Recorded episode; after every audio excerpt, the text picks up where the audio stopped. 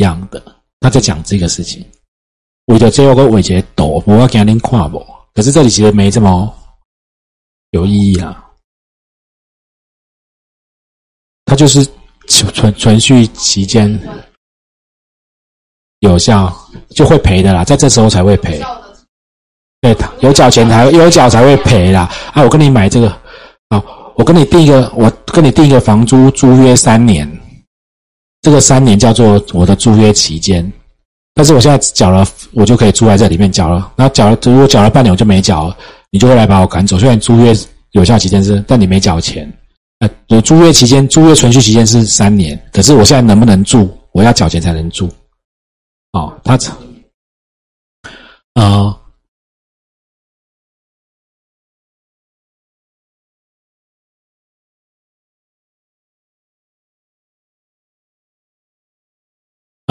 也是，也是，也是，因为你保险期间就是终身。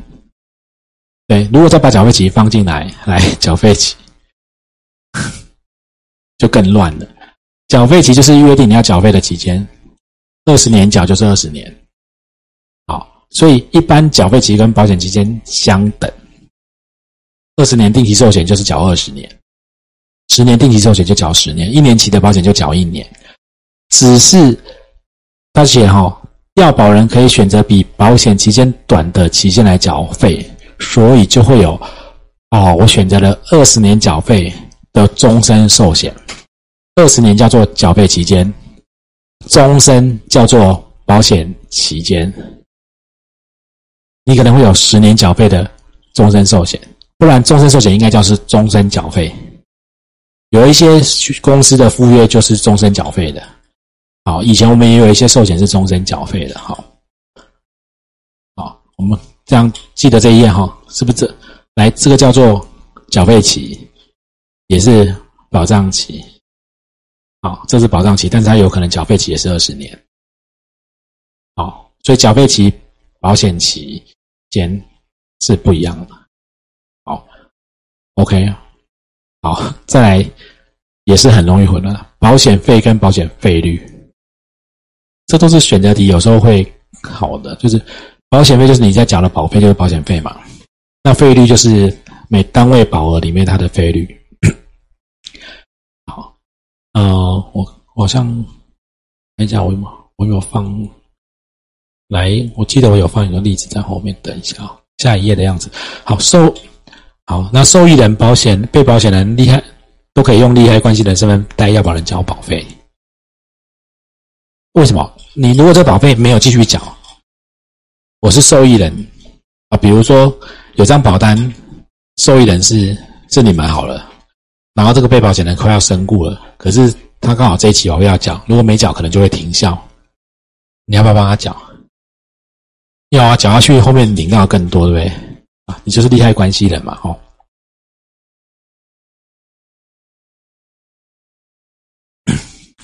好，来，那保险费率是讲每一个单位保险金额在一定期间内的保险费哦，例如每万元每年要缴一千块。然后它有分一次缴清跟分期交付，哦，趸缴就是叫一次缴清，然后那个叫分期交付，可以吗？好，好，然后它还有，诶，不理我。那分期交付有分年缴、半年缴、季缴、月缴，一次缴清的叫做趸缴。所以二十年缴它是每年年缴，也可以半年缴，可以月缴，可以季缴。来月缴的费率是年缴的零点零八八哈，所以乘起来是多五点六趴。好，那季缴是乘以零点二六二，半年缴是乘以零点五二。嗯，然后有些特别的商品是可以弹性缴费的，投资型保单或万能保险是弹性缴费，你就确定里面的钱够扣，它就可以缴哦。来，我给大家看一个保险费率，这就是我们常常会看到。你以前呢，早期我们在做保险，不像现在随时都可以打试算表，你就带一个费率表。他问你三十万寿险，就要自己去算保费，所以有时候年龄跟保费都会算错的。好，比如说我们用这个例子看，好，如果，好，这是不是每万元保额保费多少钱？这叫做保险费率。OK，如果你现在是，假设七岁要买十五年期，它的费率是不是每万元是不是三百块？所以我如果说我要帮一个七岁的女生小朋友投保一百万的终身寿险，啊，不要不管什么险，就一百万的这个保险好了。然后我要用十五年缴，他的保费是多少钱？三万，哎，就这样算。所以保险费率就这样来的。那最近健保是不是调降保险费率？本来四点六九调到五点多少？本来应该要调到五点二二，后来那个二二的输掉了。你们有没有看他们开会的记录很好玩？最后妥协出来是五点一七。换句话说，你的健保的投保金额，你们是不是劳保是不是最高最高到四四万五千八？啊，上次我们在上社会保险有上过。假设我们假设你的健保健保最高到十五万多嘛？假设你是十万好了，所以你的健保费率就会是怎么算呢？每个月十万乘以零点哎乘以五点一七，百分之五点一七。所以健保费一个月会多少？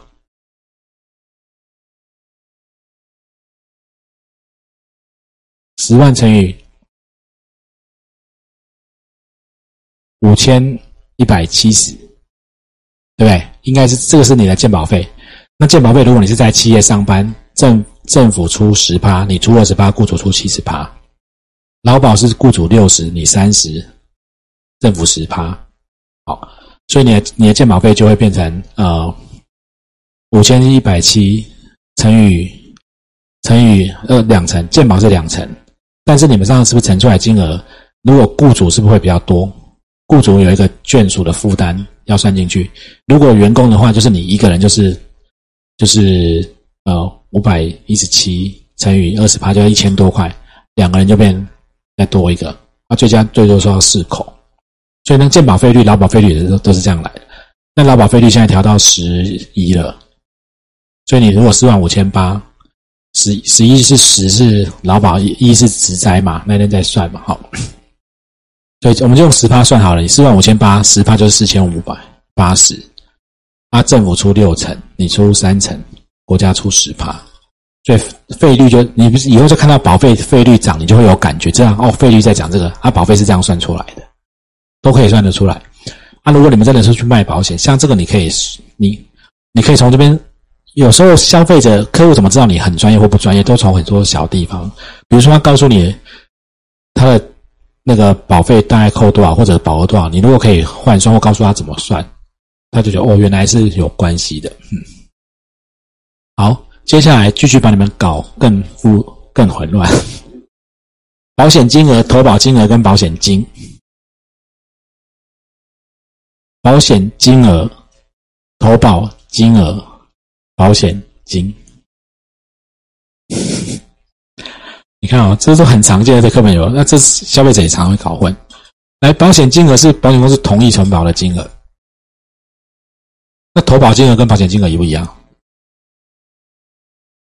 有可能我要投保一百万，保险公司只要承保五十哦，所以有时候不一样。那保险金是指？最后理赔出来的钱，好，课本有举例，好，比如说，呃，就是像呃意外险，如果你失能，刚刚是不是有看失能等级？好，它赔出来的就不一定是保险金额。我们一一刚刚讲意外险，你买一百万，那个一百万是保险金额，对不对？是不是也是投保金额？如果你刚好要投保一百万，他也承保一百万，有时候你要保八百、五百，他只收你两百、三百，好。好，那投保一百万，假设他也承保了一百万，那保险金就看你。假设这次只断一根手指头，赔出来就是五万，就五趴，那叫保险金。正常应该是很单纯，但是你们现在因为很多保险变得很多元，你会等一下我会给你们看一个例子，就连我们自己出去客户也常常会问哦，啊，我一年缴三十万，为什么我才买到十万？哦，再讲一次，客户说：“哎，我一年保费缴三十万，我要缴六年呢，我缴一百八十万呢，为什么我只买到十万？”他的三十万讲的是保费、保险费，对不对？那他讲的十万是投保金额跟保险金额。对他可能投保十万也买到十万，三十万缴六年，缴一百八十万买到十万，你会不会觉得很怪？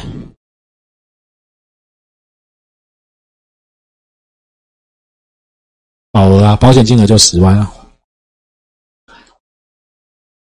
好，那你们也觉得很怪，对不对？因为大家都习惯把保险金额当做是保险金给付。你你如果把保险金额，我我如果讲的那个三十万，你们把它想成房贷，然后那个十万，你们想成平数，你就不会把平数跟房价连在一起看。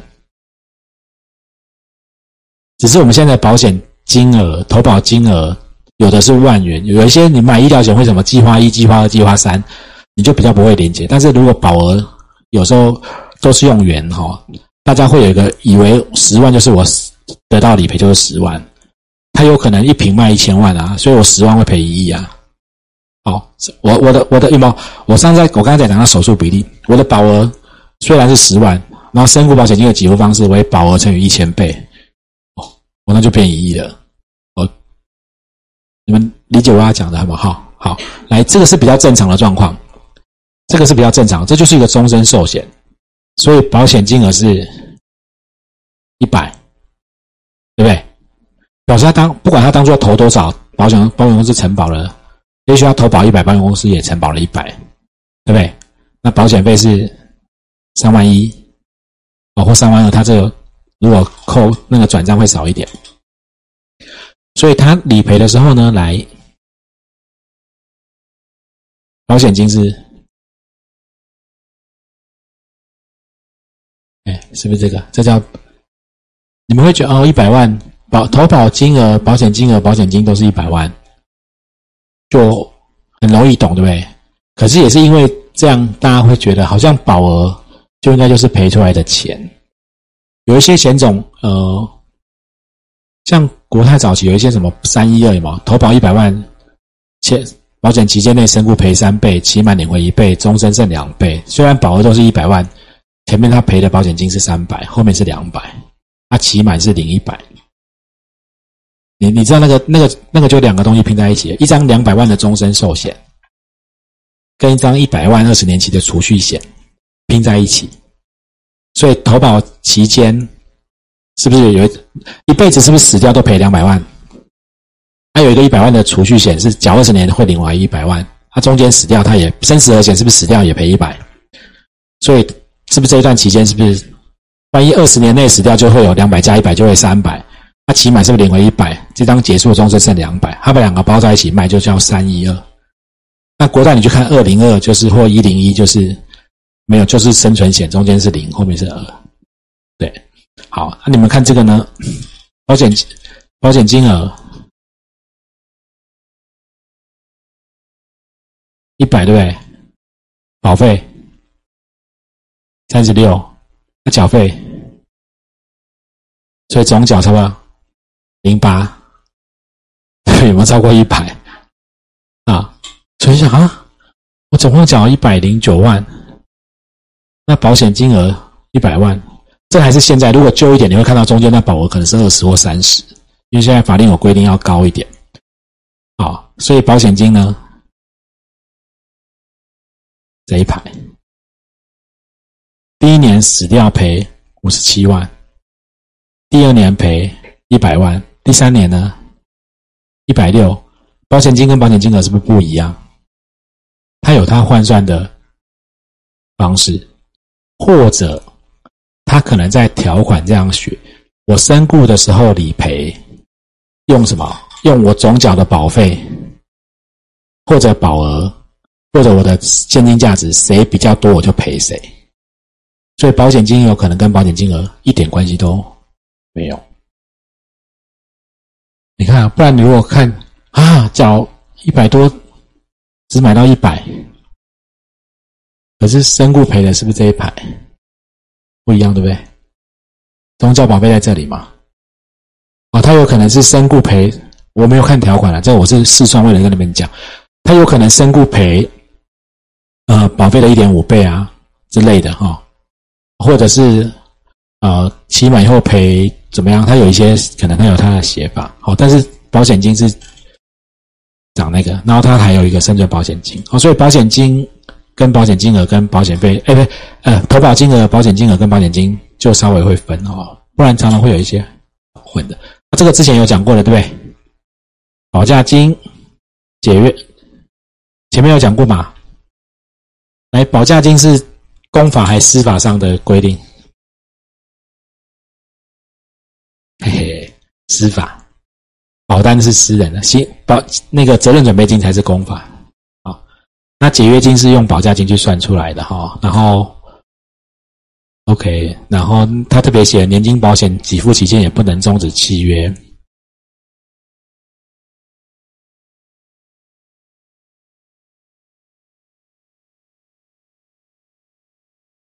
OK 吗？然后，然后这那个。责任准备金才是公法账号。哎，这三个，这三个很多人也都搞不清楚了。哈，责任准备金是我们上次讲终身寿险是不是平准缴费？它前面有二十年缴费终身寿险，每年缴的钱一样嘛？对不对？二十年缴费终身寿险，每年缴一样的钱，可是，在初期死亡率比较低，是不是有剩的钱？然后。那个保险公司对于未来可能发生的债务，什么叫未来可能发生的债务？有一天他要开始要赔钱的时候，他要提早做准备，他要付起契约上的给付责任所提存的准备金，所以叫做责任准备金。你可以那个还没结婚的，以后你要娶我，你就开始为了负起责任，从现在每个月提三万到我的户头，一要先谈好嘛，免得哪一天要离婚的时候再谈难谈，对吧？我我现在嫁给你，就开始提存责任准备金，好吗？啊，把这个观念用到生活上，然后买了保买了保单，受益人就怎么样？对，写完自己还要用一百一十一条叫他放弃变更那个权利，在结婚初期都处理好，这样，因为那个权利一旦放弃，就再也回不来。所以有一天感情变差，他就会把契约解掉。啊，害怕了吧？其实不对，认识保险业务员不是很可怕，你认识保险经纪人比较可怕。业务员不见得这么专业。好，这之前看到，这都是帮你们复习第四十五页啊，行政法的事项，为了确保清清偿能力，用比较高的死亡率、比较低的利率。他会当做你要死比较多人，所以他要你拿比较多钱出来。OK 啊，好，好，然后呃，保单价值准备金就是保费基存的哈，这是私契约上面的算解约金的哈。这在前面六十四十几页有没有提过嘛？好，所以它是从哪里来的呢？是从本来保费应该长这样，可是为了好算。我们是不是把它拉平准？其实拉平准不是因只有因为好算的，因为如果保费真的这样缴，业务员就死光了。前面收一点点的钱，但是我认为应该要这样缴，业务员才会做得久。而且如果真的这样缴，做得久还以后你还会调薪，有没有？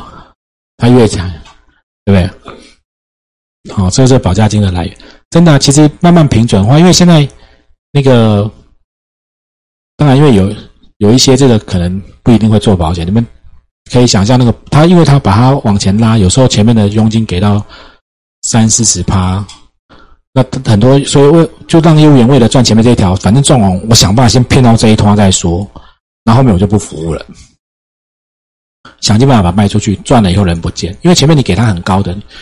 如果是后面服务很稳定，他都会持续拿到很长久的钱，那你就会一直好好的服务啊。好，好，来解约金啊，不能低于这个考试会考一年以上，然后接到通知多久付解约金？一个月哈，然后不能低于保价金的四分之三。哎，我上次应该跳过一个没有讲。我说怎么样拿到比四分之三更多的钱？我没说对不对？对不对？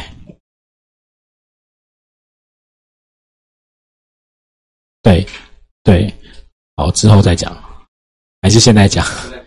啊，那个，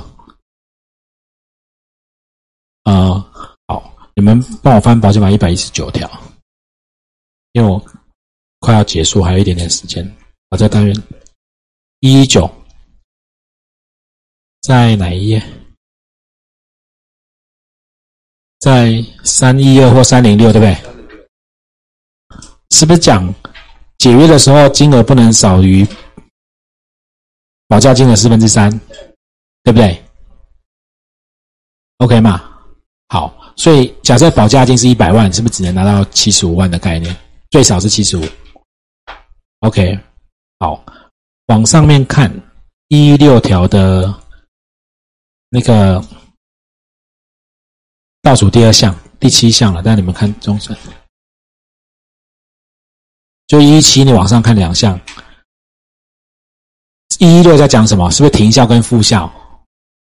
那停效停了两年以后，如果没有恢复呢？不，这七，你看来看一一六怎么写？如果前项规定的期限届满后，保险公司有什么终止契约之权嘛？就是停效超过两年，你都没有在缴钱，你也不想恢复了。两年，保险公司是不是有权利把它终止？那终止后呢？返还是不是保价金？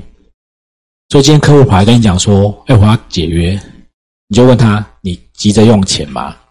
如果急，就现在拿，拿出来可能就是一百万，就只有七十五。按他如果说也没那么急，我只是不想再缴了，然后或者我看你很讨厌。我不想继续缴，那我说好，那没关系，你慢一点再讨厌我。那如果两年报投资报酬率二十五趴，你可以接受吗？他就说好，你在说什么？我说如果你没在急着用钱哦，我们不要缴，我我们不要缴，但你不要解约，那我帮你赚二十五趴。你就说那你要走不走？我就我就帮你改成自行缴费，让你不要去缴钱，是不是就会停效？对不对？那停了两年都没有做。是不是就契约就终终止了？那是不是拿保价金七十五是不是变一百？就多二十五趴，对不对？好，还要这样做，要要很清楚啊，还要先去取消自动垫缴。万一一开始他有勾自动垫脚，他没缴钱就开始垫，然后利息又很高，你就疯掉。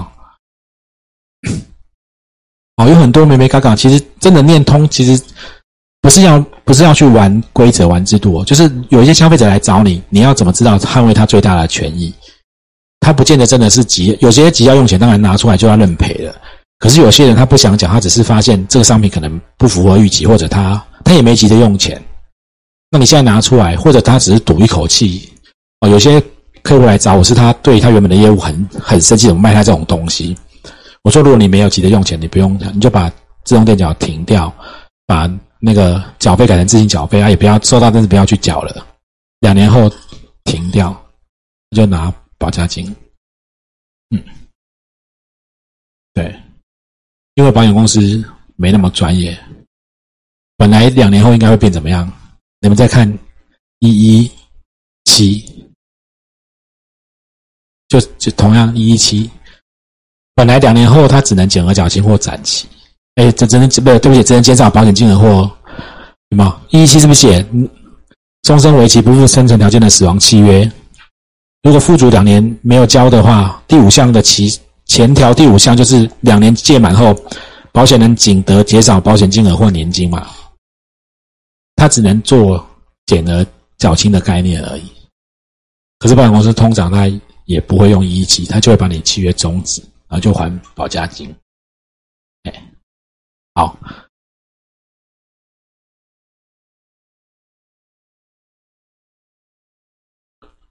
哦，那个都不太有影响，因为我们只赚第一年的，因为他他把保费往前拉，后面几乎都没有什么服务费，所以这就是业界现在很混乱的。我反正我几乎全部的钱都在第一年的，我用骗的，只要我能，就算我能委曲求全，怎么样低声下气，我只要让你现在买，不然为什么还会有那种早期那种？什么陪睡觉？最近前一阵子还有陪睡被骗的那种，对，就是反正我想尽办法卖到这一单就好了。嗯，后面都不服务我，所以没有什么影响。对，那也是因为这样子，很很多人会乱搞。就像现在网络上在教说，买完以后第一年就赶快把主约减额缴清，只要那些医疗附约，那主约就不缴了。好，那像这些状况，其实长期都会影响市场的秩序了。哈，网络上我就不喜欢人家这样乱教。虽然这是他的权益没有错，可是当大家都这样做的时候，那个医疗保险都在赔钱。那主约保险公司如果不能长久，他没有赚钱的机会，他就不卖医疗险了。所以现在我们上次是不是讲很多保，他主约干脆弄成？我我因为考虑脱退率，我就没有解约金，我让你连减额缴清都不能办。那有一天你真的想办，你过了五年十年真的想办的时候，你疯掉。那这就是一大家乱玩保险玩玩得出来的结果哈。好，来我们来看到练习题。好，已经缴了钱，还没发保单，然后但是保险公司审核一定会承保，没有问题。那出了事情。要不要赔？一二三四，已经缴了钱，照他审核一定会被承保。然后现在拖，现在因为塞车，所以拖了很久。那出了险要不要赔？好，答案是一二三四一。好，来，超过宽限期没有缴费，保险契约会怎么样？